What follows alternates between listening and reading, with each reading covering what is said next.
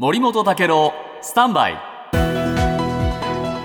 長官読み比べです、今日読売新聞の一面にはですね衛星衛星画像のね写真が載ってるんですけれども、これなかなか面白い記事なんですね。でこれイスラエル軍がですね10月上旬以降ガザ北部を東西に横断する長さ約 8km の道路を新たに整備した可能性が高いということが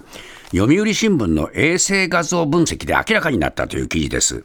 で、これは欧州宇宙機関の地球観測衛星センチネルに、これのね、10月上旬以降に撮影されたガザ北部の6日間分の画像を読売新聞が分析した結果だっていうんですね。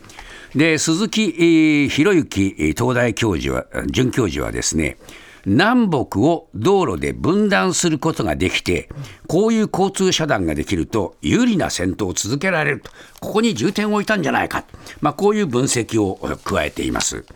でさらに渡辺、えー秀則東大教授が、えー別の画像なんですね、アメリカプラネットラボ社撮影の別の衛星画像を分析して、11月上旬から道路沿いの壁に道路沿いに壁のような土色の構造物があるということを確認したというんです。で渡辺さんは戦車や資材などを置くための土塁が築かれているんではないかというふうに推測していると、まあ、こういうふうに言って、えー渡辺先生とはこの番組にもね、はいあの出演していただいた方で、えー独特の分析がこういう形で出てくるっていうのはなかなか面白いと思うんですね。